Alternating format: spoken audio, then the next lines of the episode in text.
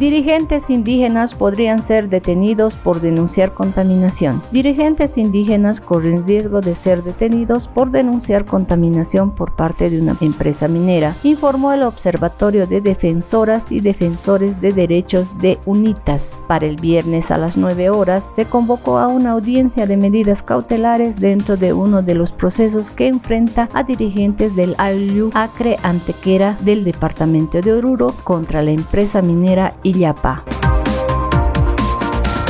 Hecho de tránsito en la ciudad deja seis heridos. Desde el Comando Departamental de la Policía de Oruro se informó un hecho de tránsito ocurrido en la avenida Buch y Campo Jordán, zona norte de la ciudad de Oruro. El hecho tipificado como colisión choque a objeto fijo, donde resultaron seis personas heridas, entre ellos tres menores de edad de 6, 9 y 11 años. Asimismo a tres mujeres lesionadas, siendo trasladadas de forma inmediata a la clínica Oruro por personal de la unidad Bomberos Calama de nuestra ciudad.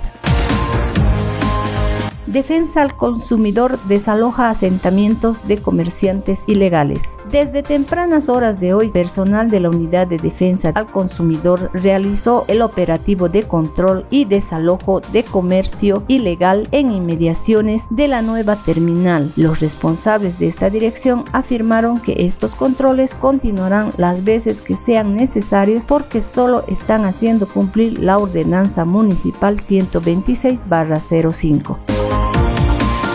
Continúa investigación por la muerte de una joven en Oruro, después de haberse llevado la autopsia de ley de la joven de 22 años de edad que fue encontrada sin vida en su domicilio luego que días antes consumió bebidas alcohólicas, se descartó la posible existencia de que una tercera persona le haya quitado la vida y a las causas serían por una asfixia por broncoaspiración. Sin embargo, el fiscal departamental doctor Orlando Zapata informó que seguirá las investigaciones y se procederá a la entrevista de las personas que compartieron bebidas alcohólicas con la joven y determinar las causas de este caso.